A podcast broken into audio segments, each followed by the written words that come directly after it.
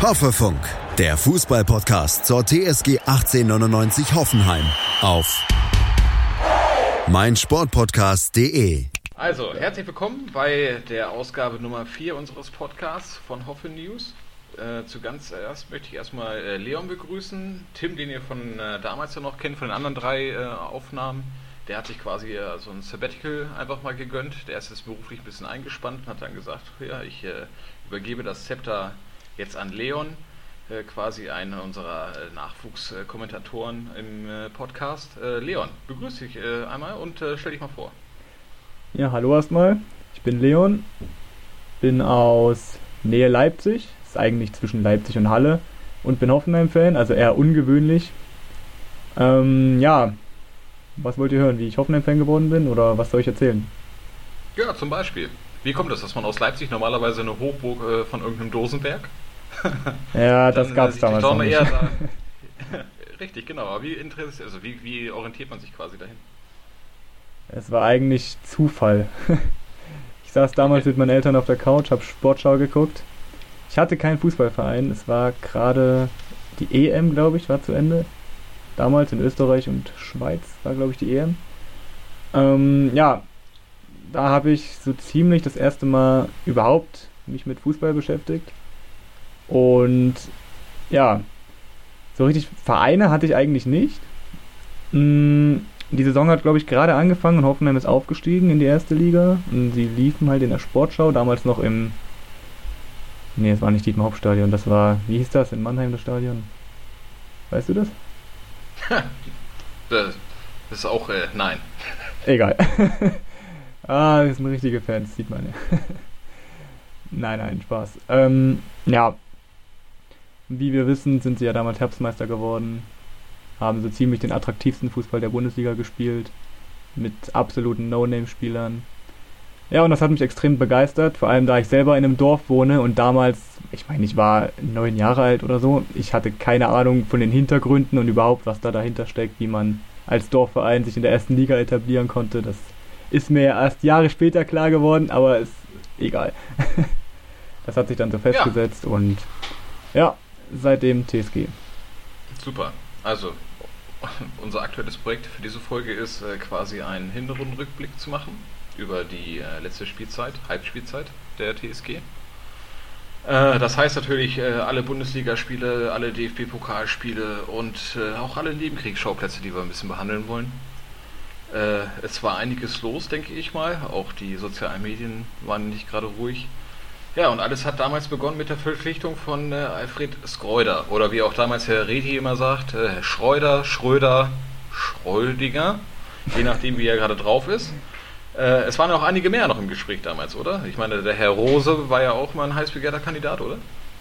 Herr Rose, ja. Und jetzt sieht man auch warum. Ja, bist du zufrieden? Bist du zufrieden? Oder hättest du gesagt, okay, da war noch ein Trainer, den hätte ich mir dann doch ein bisschen eher und, ja, weiß ich nicht, ein bisschen äh, angepasster an die Mannschaft vorgestellt? Ich muss ehrlich sagen, damals, als Marco Rose im Gespräch war, habe ich das schon so mir in meinen Kopf gesetzt, dass ich eigentlich gar nicht daran dachte, dass er nicht kommen könnte. Weil ich meine, man hat kaum Gerüchte gehört. Es gab immer nur den Namen Marco Rose. Irgendwann später dann, ähm, ja, wie heißt er? Bayer Lorzer. Und Ja. der Trainer von Kiel. Wie heißt Ja. der nochmal? Ja, Äh, ist, äh, nicht Markus Anfang. Das ist der alte. Trainer.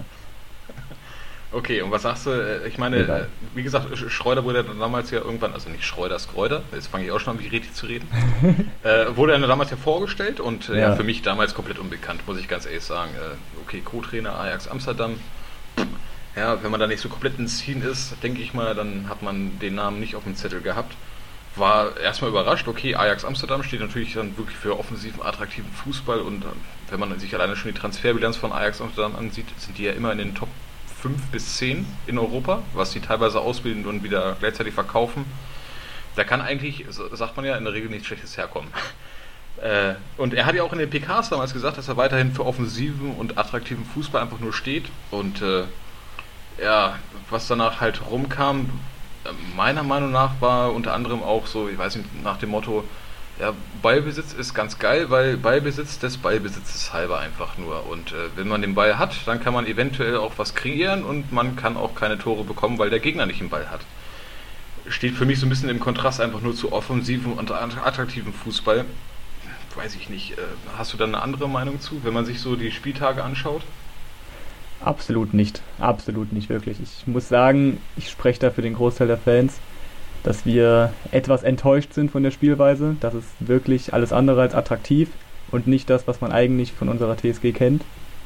Ja. Aber ich sag mal so, ich meine, es ist eine komplett neue Mannschaft, viele Leistungsträger sind gegangen. Und wenn man ganz ehrlich ist, mh, hm, die wurden jetzt nicht unbedingt gleichwertig ersetzt, muss man ganz ehrlich zugeben. Mh, gerade auf der Linksverteidigerposition hat uns Nico Schulz verlassen, der extrem wichtig war, auch fürs offensive Spiel ein ja. Demir bei für den Spielaufbau, Joe Linton vorne, also wirklich, da kann man so viele Namen nennen. Ja, dann hatten wir unter anderem auch noch äh, Grifo, der nach Freiburg gegangen ist für 7 Millionen. Genau. Und mittlerweile einen extrem offensiv denkenden Trainer mit Nagelsmann. Ja, ja man hatte schon andere Erwartungen, weil man ja auch gerade den Fußball von Ajax, denke ich mal, verfolgt hat in der letzten Saison, gerade durch die Champions League. Und ich meine, klar, der Schreuder, der war der Co-Trainer. Und er hat es halt mehrmals angekündigt auf Pressekonferenzen und öfter betont, offensiv spielen zu wollen. Mm, naja, vielleicht sind wir auch einfach, vielleicht haben wir auch einfach zu hohe Erwartungen, das kann natürlich auch sein. Gut, wobei jetzt alle Abgänge jetzt auch nicht so dramatisch waren. Wie gesagt, von Grifo nach Freiburg, ja, elf Spiele, zwei Tore und die berühmte rote Karte. Äh, in einem kleinen Tête-à-Tête. Da hatten wir ja noch Bittenkot, der nach äh, Bremen ausgeliehen wurde. Hat jetzt auch 13 Spiele und zwei Tore gemacht. Also es ist, ich sag mal, verkraftbar eigentlich noch. Oder mittlerweile ist es sogar wieder in den Gerüchten drin, dass der Herr Bittenkurt wieder aufschlägt, weil Werder, der Wunschverein, er ist ja damals ja gegangen, hat er gesagt, oh, hier in Bremen, da fühle ich mich zu Hause, weil hier habe ich endlich mal ein Stadion mit Zuschauern. Äh, und mittlerweile wird ja wieder gesagt, oh, der Bittenkurt könnte eventuell doch wieder aufschlagen, weil auch selbst Bremen, die jetzt ja nicht hochklassig spielen aktuell, äh, jetzt auch nicht so sagen, boah, der Bittenkurt ist einer, für den nehmen wir nochmal gerne die Kaufoption irgendwie äh, nochmal in die Hand. Äh. Aber wie gesagt, äh, das Ganze hat ja angefangen damals mit einem Eintracht Frankfurt-Spiel auswärts. Überragend, oder? Ja, auf jeden Fall. Ich sag mal, die also, ersten zwei Minuten kann man mal verschenken, oder? Ja, so nach 30 Sekunden, also besser kann man nicht in die Saison starten, auf jeden Fall, ja. ja.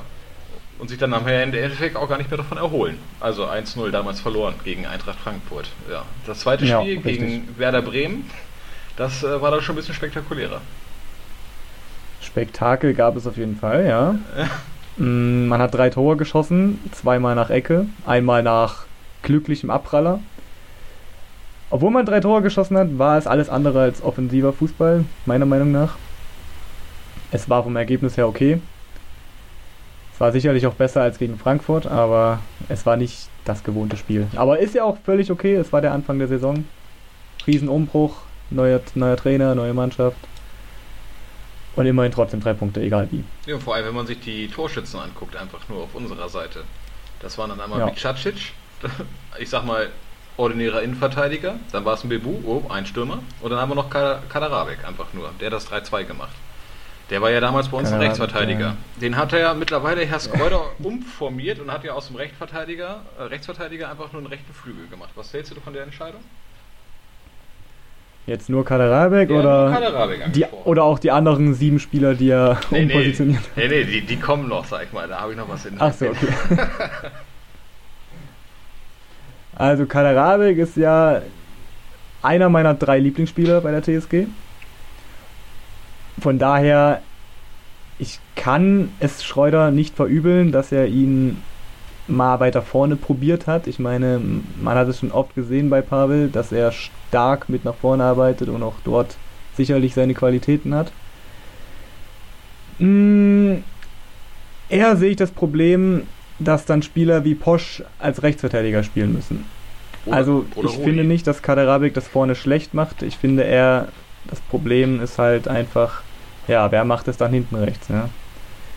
Ja genau, Rudi noch schlimmer. Rudi kann ja wirklich, also wirklich, ich verstehe nicht, ich verstehe es einfach nicht. Er hat das vor Jahren mal in der Nationalmannschaft gespielt, soweit ich weiß. Mhm. Und ich glaube, bei uns damals unter Gistol ab und zu mal, wirklich, also nur zum Aushelfen. Aber ich, ich weiß nicht, was er sich teilweise dabei denkt. Gerade beim Spiel gegen Dortmund. Ich meine, er hat weder so weit, Schnelligkeit so weit sind wir noch nicht. noch. Er hat keine Schnelligkeit, er hat allgemein diese, diese, diese Laufwege von Pavel hat er nicht drauf. Er hat nicht dieses. Wie nennt man das? Der Außenverteidiger. Die Er kann den Raum nicht zustellen, Ja. wirklich. Also da ist nichts, was einen Rechtsverteidiger auszeichnet. Ich weiß es nicht. Na gut, okay, dann jedenfalls nach dem Werder Bremen Spiel, Spektakel, fünf Tore in einem Spiel, kamen wir dann zum dritten Ja. Spieltag. Boah, ich sag mal, puh. Äh, also ich, ich, ich, ich, habe sowas mal unter Otto Rehagel des Öfteren mal gesehen oder unter Giovanni Trapattoni, aber noch in der italienischen Liga damals. Also sogenanntes Catenaccio, aber ohne ein Tor zu schießen, sondern direkt Zement anzurühren und den Mannschaftsbus vorm Tor zu parken. Das war 0-0. Man muss sagen, es hat funktioniert. ja, aber war es ansehnlich? Nein, auf keinen Fall. Also ich kann man kann jetzt sagen, das war ergebnisorientiert nach dem Motto, äh, Kacke, wir fahren zu Leverkusen und ja gut, sind wir mal ganz ehrlich, eigentlich können wir, man kann eigentlich nur gewinnen, man geht aber von einem Null-Punkte-Ausflug einfach nur aus. Dass da ein Punkt geholt wurde, okay, das ist, ja, das ist löblich, aber für Zuschauer Mhm. war das, äh, das war, das war Bußgeld bewährt. Also das, das war, weiß ich nicht. Also denkst du, dass der Großteil der Fans lieber so eine 5-3-Niederlage oder so gewünscht hätte? Äh, ich weiß es nicht, da hätte man wenigstens was gesehen. Also Fußball. Ja, und, ja. und nicht einfach nur äh, hinten reingestelle und rausgekloppe und boah. Ja, hinten drin wurde es noch ein bisschen eng. Ich glaube, dann ist Hoffer noch mal äh, in den letzten Minuten noch mal kurz rangekommen. Da hat selbst Leverkusen gesagt, hey, was soll das denn? Wir spielen hier 80 Minuten auf ein Tor und jetzt wollt ihr auch noch mal. Aber also wenn man sich da Mhm. überlegt, dass du da eine, eine Auswärtsfahrt machst da nach Leverkusen und sagst so, boah geil, das wird bestimmt was und puh. Aber wie gesagt, ist Geschmackssache. 19 zu 0 Ecken. Ja, ja, danke. 19 zu 0. Ja, richtig. Ich meine 19 zu 0. Ja, Muss man sich mal vor Augen führen. Das ist wie Bayern gegen, weiß ich nicht, gegen Heidenheim.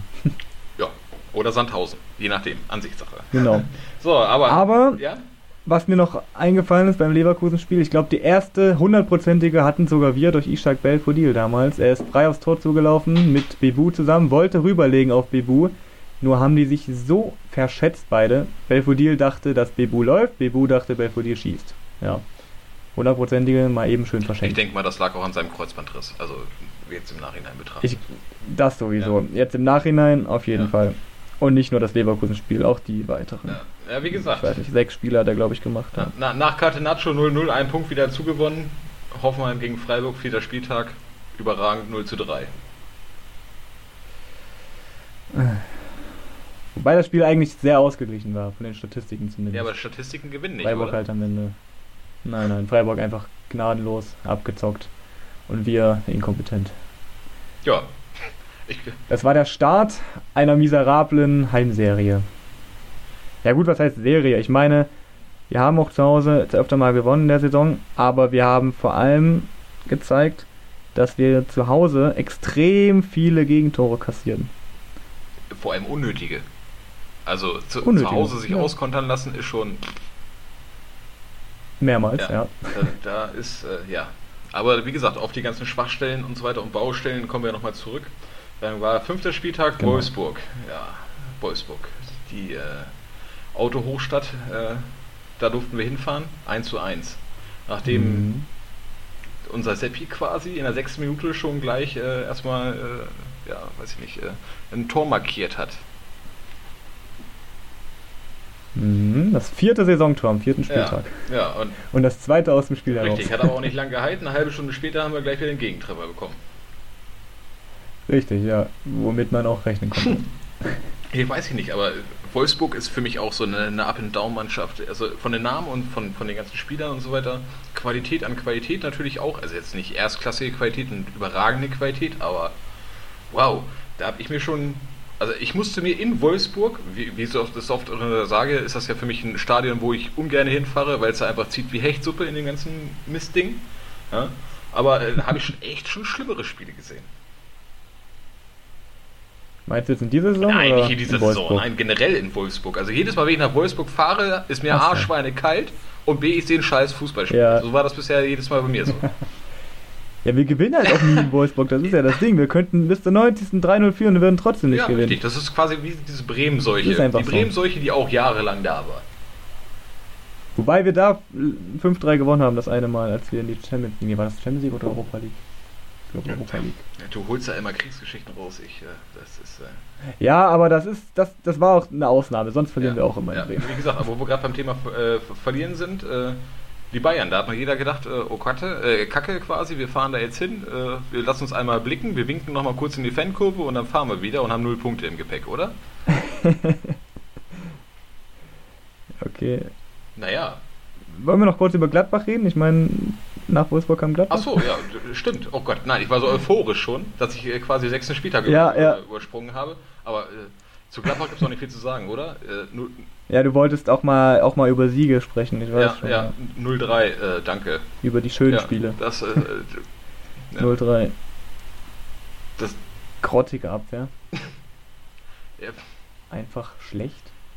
Ja gut, ich meine, wenn da mal kurz der französische Sturm über einen rüberrollt, dann äh, stehst du da und sagst Dankeschön. Ich weiß noch, das erste Gegentor, es fing an über rechts. Hübner stellt sich an wie ein Kreisligaspieler. Akpoguma ist für mich sowieso kein Profi. Skoff hast du da hinten noch, der kein Verteidiger ist. Und dann stehen die da zu dritt im Strafraum und kriegen es nicht hin, einen Spieler zu decken. Ja, Äh, passiert, ja, aber sollte nicht zur Gewohnheit Weil du werden. gerade Herrn Robert Sko ansprichst, äh, ehemals eingekauft als linker Flügelspieler, überragend in Dänemark gespielt und äh, wird umtransformiert und daher ein Alfred Mhm. Skreuder als Linksverteidiger. Nach dem Motto, naja, wenn er vorne weiß, wie es da aussieht, dann kann er auch von hinten nach vorne laufen. Was sagst du da zu der ganzen Umstellung, also seiner Position? Das ist sicher vom Ansatz her und auch von der Idee her nicht allzu schlecht, sage ich mal. Ich hätte gedacht, dass er vielleicht drei oder vier Spiele aushilft, bis Zuba wieder fit ist. Da wusste man ja noch nicht, dass Zuba die komplette Hinrunde ausfällt. Ja, und ich sag mal, ja. Was mich eher aufregt, ist, dass Schreuder meint, in der Winterpause offensive Kräfte nachlegen zu müssen, ja, anstatt einen vernünftigen Linksverteidiger, um Robert Sko dann wieder nach vorne zu ziehen. Das ist eher die Sache, die mich nervt, weil das macht ja schon den Anschein, dass er auch zukünftig mit ihm als Linksverteidiger plant. Und das ist meiner Meinung nach komplett verschwendetes Ja, Potenzial. einer, er macht das gut, keine Frage, er macht das wirklich gut, aber es ist halt einfach nicht seine ja, auf der anderen. Seite hast du ja nur Stapelidis quasi als Backup noch damals gehabt zu Zuba. Also wobei Zuba ja auch eigentlich nie Ja. der ordinäre Linksverteidiger war. Der wurde ja damals mal irgendwann gekauft als linkes Mittelfeld. Quasi äh, linker Mittelfeldspieler einfach nur. Der wurde dann auch weiter zurückgezogen, noch damals unter Nagelsmann, weil er einfach eine Laufbereitschaft einfach nur hatte. Genau. Stapelidis wurde ja damals Ja. ja. ordinär als Linksverteidiger eingekauft, aber ich weiß, also warum, weiß ich bis heute nicht. Also sonderlich gut gespielt hat er in meinen Augen noch nicht, wenn er überhaupt mal gespielt hat. Ja, ich meine, mit Staphelidis kann man im Grunde nicht viel falsch machen. Ich meine, immerhin war er ablösefrei. er ist ein Kämpfer und ich glaube auch nicht, dass man in ihm einen potenziellen Startelf-Spieler gesehen hat. Ja, das heißt aber, wenn ich jetzt Staphelidis als Ersatzspieler habe und ich kaufe mir jemanden auf der linken Außenbahn im Sturm, dann ist der immer noch besser als ein Staphelidis. Oder? Das liegt möglicherweise, ja, liegt möglicherweise daran, dass er, er seine eigenen Ideen hat. Keine Ahnung. Ich meine, wir blicken ja alle nicht durch, durch Alfred Schreuder sein System. Vielleicht hat er sich ein bisschen zu viel Frankfurt angeguckt letztes Jahr und hat versucht, den neuen Philipp Kostic aus ihm zu machen. Puh, das ist äh, sehr gewagt. Ja gut, aber egal, lassen wir das Gladbach-Thema sein. Jetzt Ja. kommen wir endlich zu meinem Thema. Endlich drei Punkte. Drei Punkte in Scheiße München. Endlich mal geholt, hingefahren und gesagt, ja, und wirklich mal was mitgenommen. Also was Zählbares. Nicht nur ein Punkt, das haben wir ja auch schon mal geschafft, aber es waren Mhm. drei Punkte. Und ich meine, das sogar nach einer eigenen Führung noch. Okay, dass dann Lewandowski natürlich auftaucht und sagt, pass mal auf, das gefällt mir nicht. Da, da muss man halt rechnen. Zu diesem Spiel, weiß nicht, zu der Spielzeit hat er, glaube ich, in jedem Spiel ja immer noch sein Tor geschossen. Ne? Ich glaube, das war das siebte Tor Ja, im siebten genau. Bundesligaspiel. Oder ich weiß nicht, also er hat jedenfalls in jedem, jedem Bundesligaspiel hat er mindestens ein Tor geschossen. Das war ja damals hier äh, rekordverdächtig.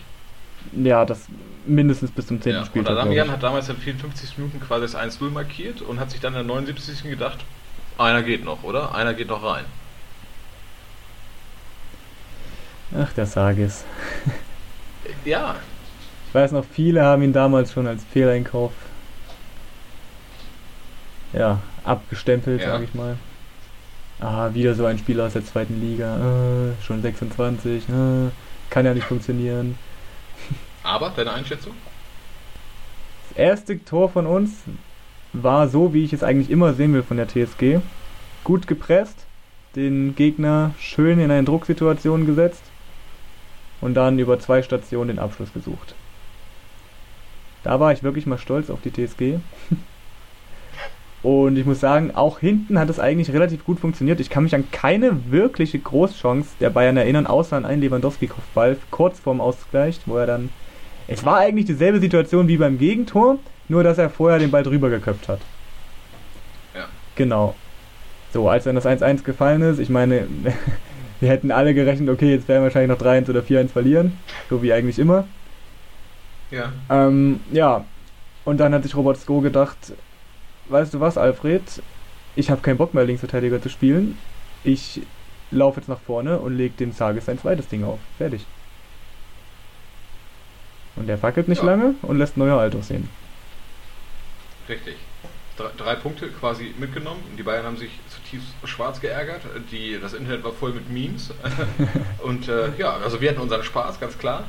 Ja, und dann nächster Spieltag quasi, also quasi das identische Spiel irgendwie nochmal, nur gegen Schalke. Das, das war auch ein, ein Spiel auf ein Tor.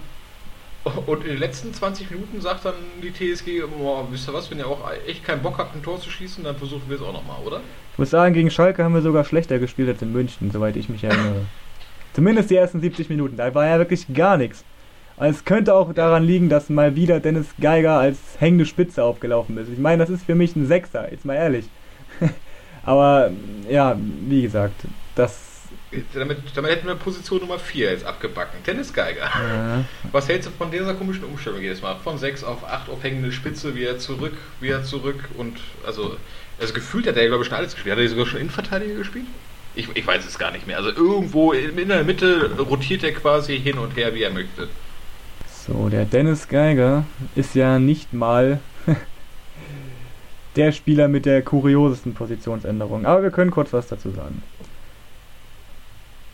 Damals in der Vorbereitung hat man schon gesehen, dass er wahrscheinlich eher darauf erpicht ist, mit drei zentralen Mittelfeldspielern zu spielen, trotz Dreierkette hinten, also maximal zwei Offensivleute auf dem Platz. Ich meine, ich dachte, ja gut, das könnte am Ausfall von Kramaric liegen, aber anscheinend sieht er in Geiger wirklich einen Spieler, der das Offensivspiel beleben kann. Ich sehe das überhaupt nicht so.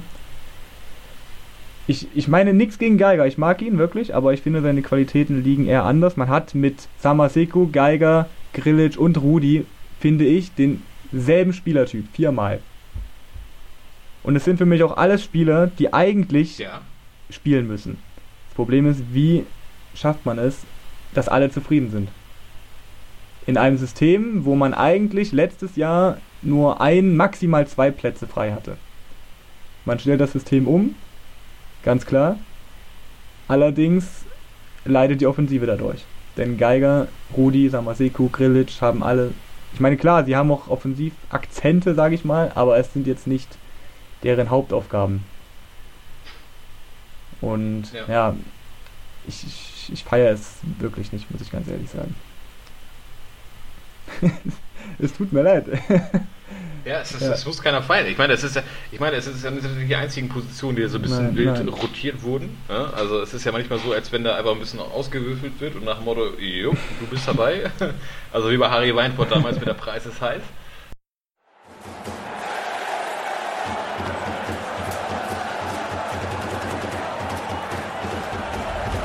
Hoffefunk, der Fußballpodcast zur TSG 1899 Hoffenheim auf meinsportpodcast.de. Willkommen bei meinsportpodcast.de. Wir sind Podcast. Wir bieten euch die größte Auswahl an Sportpodcasts, die der deutschsprachige Raum so zu bieten hat. Über 20 Sportarten, mehr als 45 Podcast-Serien, über 9000 veröffentlichte Podcasts und über 5 Millionen Podcast-Downloads allein im Jahr 2018. Wir sind Podcast. Wir sind meinsportpodcast.de